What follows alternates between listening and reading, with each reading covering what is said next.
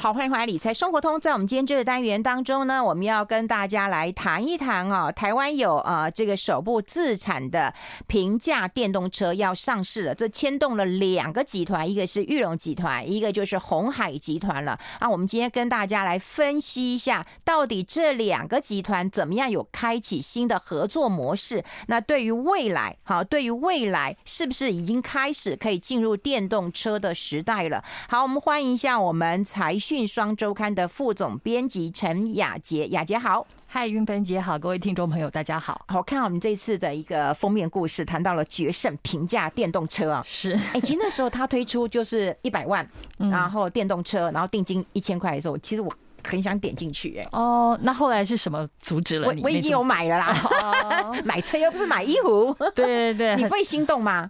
是这个数字真的是很心动啊，但是对我就是那种会再等等的那种人哦。哎，你可是它算是便宜的，确实便宜。其实如果说跟国际车厂啊什么比较起来的话，这个产品的性价比真的很高。嗯嗯，而且我看你们的报道当中啊，这个玉龙都讲了，这是赔钱的。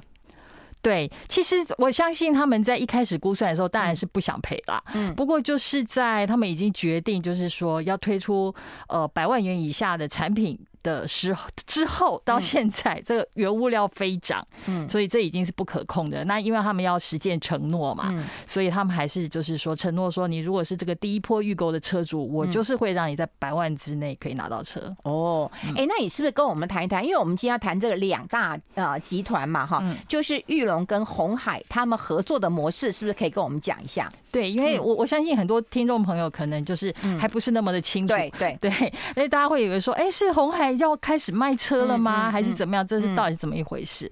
那这个故事要讲到，就是说，呃，我们知道玉龙集团，他当年就是在严凯泰先生的时候成立了一个品牌纳智捷，对，那可是帮纳智捷，呃，就是出品他的车子呢，他们另外还有一个设计的公司叫做华创车店，嗯，那华创车店因为长期以来，我们知道台湾就是量能不足啊，等等很多的问题，所以先天先天条件并不是那么的优越，所以华创车店就是累积亏损的很厉害。嗯，然后在呃严先生过世一年之后，然后就是造成玉龙很长期的累积的亏损嘛，所以他们在二零二零年的时候把呃华创车店一半的股权。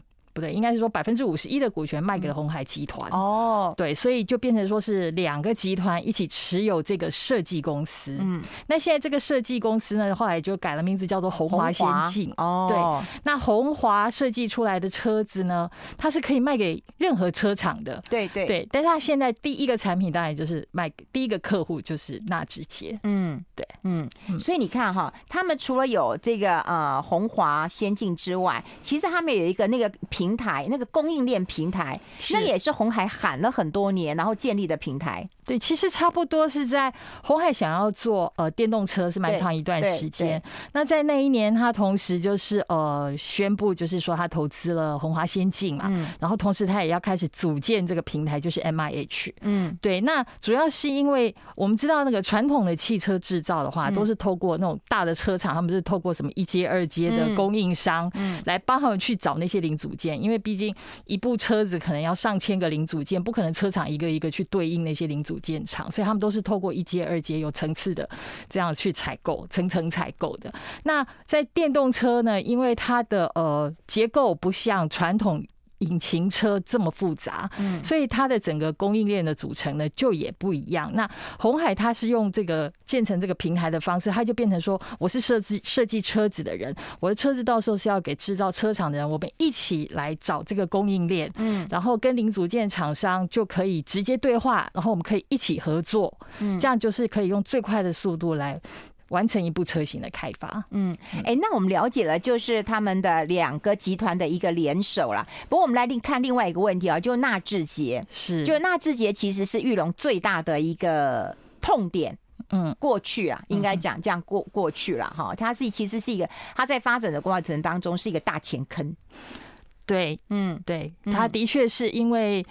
呃，如果说用他们的用他们的说法的话，就是说这一路走来是很辛苦的。是啊，是的确是啊。对，那呃，一个很大原因是因为呃，要养一部车，我们在在以传统的车型来讲，你开发一个车型大概就要一百亿。嗯，那一百亿，你看是要卖多少台车才能够摊得回来吗？那台湾的市场是养很难养活一个自行开发的车型，所以他们那个时候就是还到大陆去发展。嗯，那在以大陆的那么庞大的市场的话，如果如果呃运气好。那就是可就会很有机会，可是呢，他们的运气就又没有那么好，就是很快的就不又开始碰到，就是说大陆自己的内部的调整，然后他们的合作伙伴东风汽车也有一些问题，所以大陆的市场大概好过两三年的时间啦，然后后来就又慢慢走下坡，所以就变成说长期以来那些车车型的成本一直摊不回来，就累积累积到后来变成一个几百亿的钱坑。嗯，对。然后这个钱坑当然在。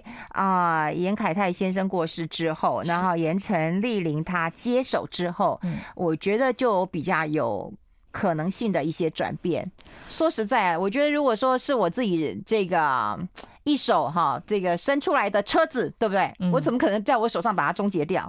对，对，其实对啊，就是自己生的小孩嘛。啊，对呀，对呀。对，那呃，盐城丽连，所以他接的时候刚好就是玉龙在要面对这个巨额亏损的时候，嗯、当时也有很多人就是说，那你就既然都已经打亏了，认了，那就我们就就就算了吧，这件事就结束了吧。市场上是有很多这样的声音，这样的猜测。那他们集团的内部也有很多这种这种意见啊，就觉得说不要再玩了，不要再烧钱了。那时候公司都烧到自己玉龙自己都有点风雨飘摇嘛。嗯，对，那可是看得出来，盐城丽连他是很想要继续这个他们呃夫家的这个造车的梦想。嗯，对，所以他他当时二零二零年的时候，他的他把二零一九年的财务啊，呃，玉龙整个打亏减资三分之一，然后纳智捷也是打亏减掉减资减到九十七亿。哇，可是呢，他帮纳智捷增资，没有帮玉龙增资。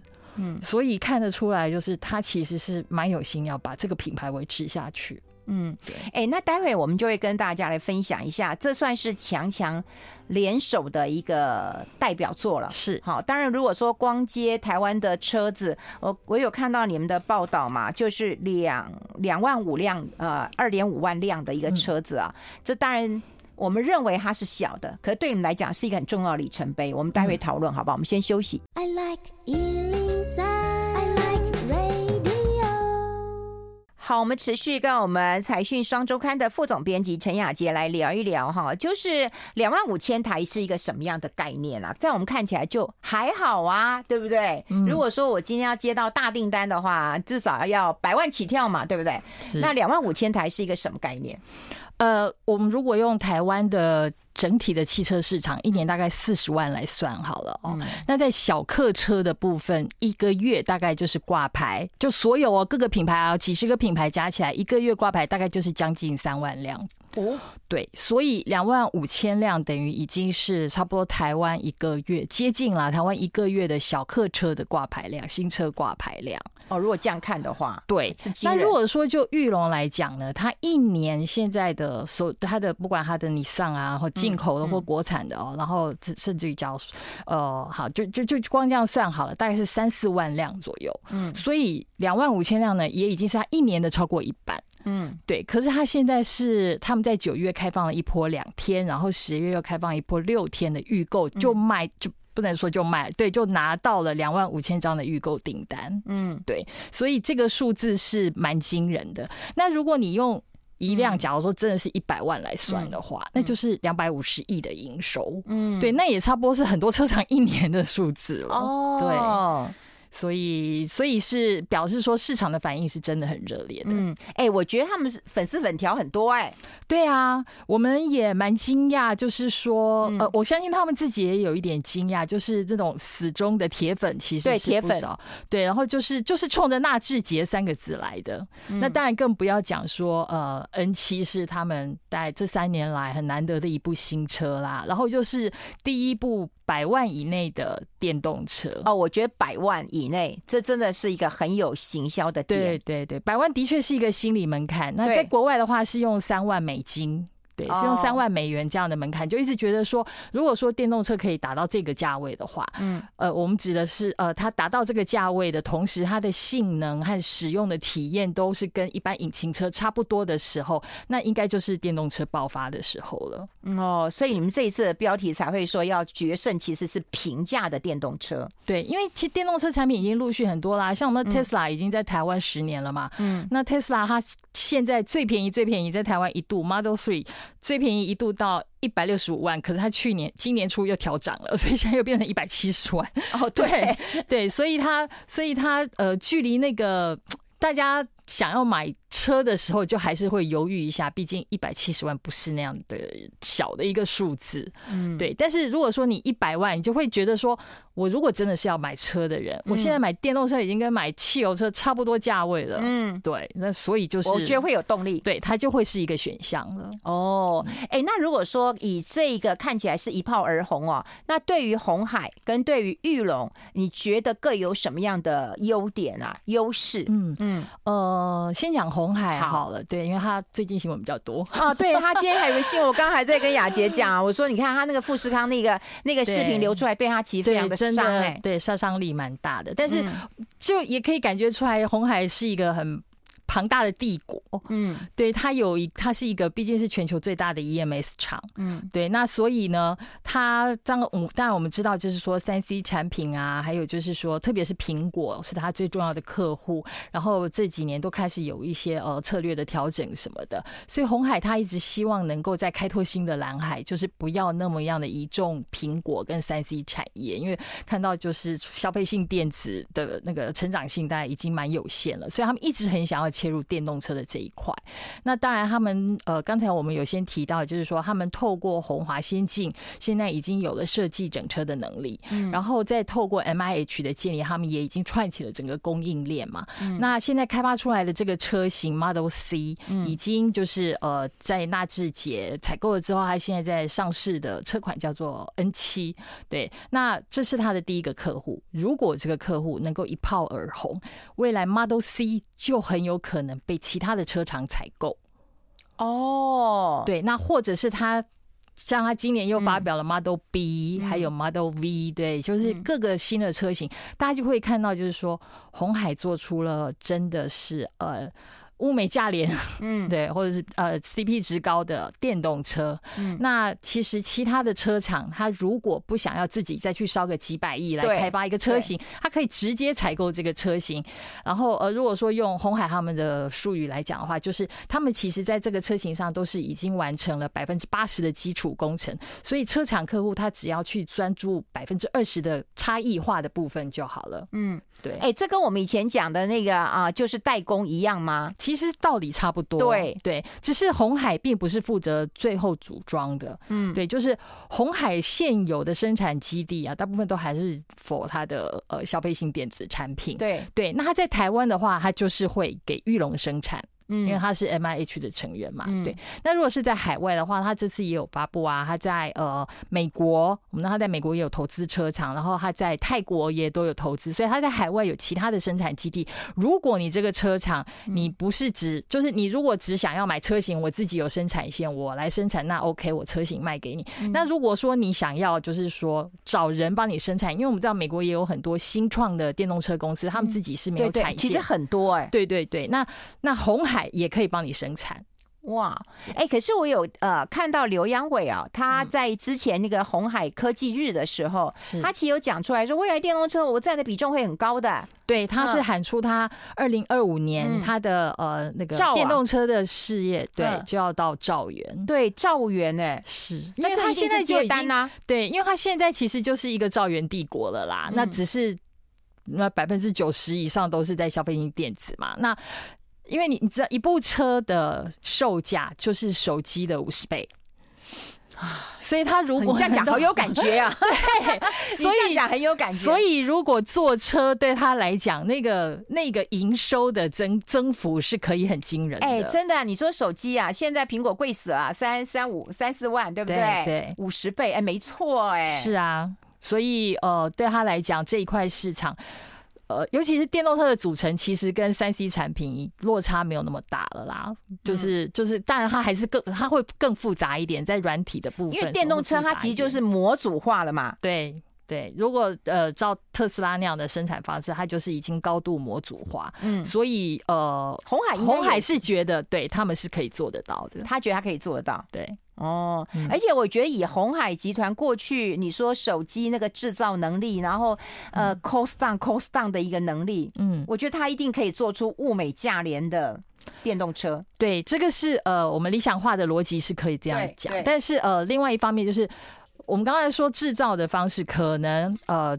电动车和手机其实相当接近，但是手机不会跑，它没有速度的问题。那汽车毕竟安全的要求是更高的，对对，对，所以呢，再怎么样，就是说它的量产要量产的过程啊，什么，还有就是说它对安全的要求啊什么的，这个部分是红海要去克服的挑战。也是啊，因为有人讲嘛，就是未来电动车的概念就是把你的那个智慧型手机装上轮子嘛。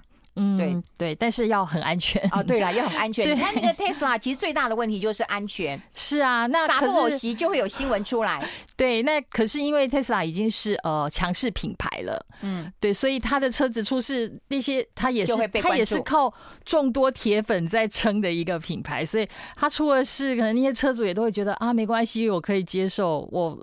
大概对，其实很奇怪，对它的品牌的那个信誉影响都没有那么大。但是如果是今天是一个已经有。知名度有历史的车厂，它的车子出了问题的话，后果是不一样的。哎，是是，我觉得你这样说的极是啊。那待会我们就会来讨论一下，除了红海之外，但玉龙集团真的是浴火呃重生了嘛？哈，那在严成丽玲的带领之下，有什么样的一个呃改变了？哈，他就是从一个 MVP 的那个球星到执行长了。我们待会来讨论这一段。我们先休息一下。我死了我死好，这里是尔来 Radio 中广流行网，欢迎再回到理财生活通第二个小时的节目现场。我们现场的特别来宾呢，是我们财讯双周刊的副总编辑陈雅洁了。我们跟大家来分享一下财讯的封面故事，提到了红海不能输的第一步，还有玉龙关键的一役啊。那刚刚也有提到了这个嗯红海这个部分了哈，因为红海因为这两天新闻很多，那个富士康的那个视频出来，就是员工徒步返乡，哎，那看起来真的很不忍心了哈。然后他要创造他平。平价的电动车的帝国，然后未来能够接到这个订单，那我觉得这是红海帝国营收壮大一个很重要的关键点。那接下来我们就要谈一点是那个玉龙，好不好？就玉龙就是在纳智捷能够呃浴火重生吗？这样看起来其实希望是还蛮大的欸。对，如果说这部车成功的话，嗯、当然它也不能就只是这个预预购订单的二点五万张而已啦。哦哦哦、那而且这个二点五万个呃预购的名额，到时候不一定会百分之百，应该不可能会百分之百真的变成订单。那他们内部抓的那个实质的订单转换率大概在六七成，可是那样的数字也是不错的，也不错啊，对，也是不错，这样也还是有一百多将近两百亿的的金额，六七成也保守吧，因为我们每次就是看那个活动 哈。他们就有担心说报名啊 no show 的人 就不出席的人，大概就打个八折吧，他还打个六七折。对对，他们对他们是保守的算啦。对，那这部车因为之后也还要再卖啊，也不是只卖这一下。对对对。那如果说这个有了一个好的成功的开始的话，那当然对玉龙来讲，呃，对纳智捷来讲，就是很重要的一个。大的现金流进来，嗯，那对于他们的财务稳定当然是会很有帮助。那对玉龙来讲，他就是把一个赔钱货养成小金鸡了。哎呦，你好会下标题啊！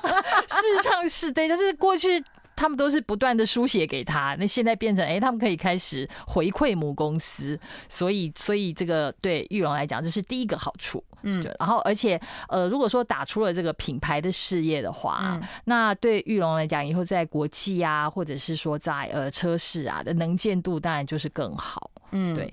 那另外第二个就是，呃，其实现在呃，裕隆它在技术，它的技术母厂是日产嘛，然后他们现在引进国产的这个就是呃车型。渐渐的在减少当中，所以其实玉龙的工厂也有呃要提高稼动率这样的压力。嗯，对，所以如果说这个车的订单是每年几万几万的这样进来的话，哦，对对对，这个玉龙的车厂就是生产线就会蓬勃起来。嗯，对，所以对玉龙本身它带进来的代工订单也是增加的。嗯，对，所以这个对玉龙加分是很多。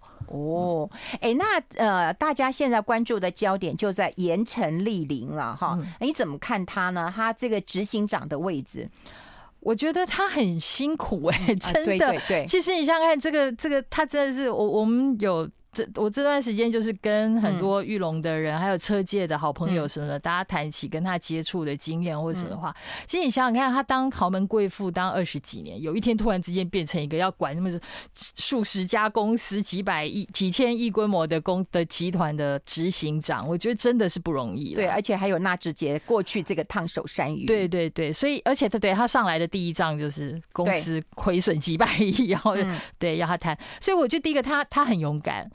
呃，我觉得至少在现在，我没有看到有几个上市公司，它是可以把几百亿的累积亏损一次打掉。嗯，然后而且他做的不止一次，除了就是呃二零一九年的那一次玉龙的减资之外，嗯，像这一次他们嗯运气不太好，那个新安东京海上产险对也踩到了防疫险的雷嘛，嗯，那他也是一次打掉。对对对对，哎，但是大家对于新安东京有 guts。对对，也觉得不错。对，有人还会赖皮嘛？你知道吗？是，然后而且大集团赖皮，因为他们也很爽快的给付啊。对，天花是给付最快速的了啊。对呀，对，所以他至少保住了商誉。对，有人连商誉都没了，对不对？对对对，就那个就很蛮糟的。对，所以我我觉得他是他是一个在处理这种事情上，就是他只要看到问题的话，他会他不会觉得要拖着，他会觉得那就处理。对，嗯、所以他是一个这样的人。嗯，然后另外一方面，刚才我们先聊天的时候，运芬姐也有提到，就是说他对用人这件事情，其实也是很花心思，没错。哎，我也觉得他用的人真的比过去他先生用的人。嗯，就我就是呃，他们的逻辑不一样。对对对，而且我看到你一个报道，哎，你有讲就是说有人介绍一个那个外部的财务顾问给盐城丽玲，可是一年之后盐城丽玲就没有续约了。对，这表示说你今天是好朋友介绍给我的，哎，我也要看看他适不适用哦。对啊，就是他到底有没有真的对我有帮助嘛？那他就是觉得。没有帮助，对，所以他们后来就没有续约。那这件事情，其实，在他们的集团高层的圈子也是当时有一些讨论啦，就觉得说，哎，通常如果是过去，因为严凯泰先生是一个耳子耳耳根子比较软的人，是，对他可能就是会好朋友介绍的啊，然后呃有一个位置给他，他可能就不管他呃有 KPI 没有达到或什么，甚至可能根本没有 KPI，对，那可能就就是可以。呃，继续在集团里面终老，对。嗯、那可是呃，盐城丽莲显然他的风格就是不一样的，他就是要看到成绩。嗯，对，你没有拿出成绩来的人的话，那就是就准备撤退，从核心撤退的。哎、欸，那这跟他这个过去的训练，就是他是篮球队员队长，嗯、有没有很大的关联性？他们的同仁是觉得应该是有的，就是其实他一直都有在默默的观察，把什么人放在什么位置，对他是最有帮助的。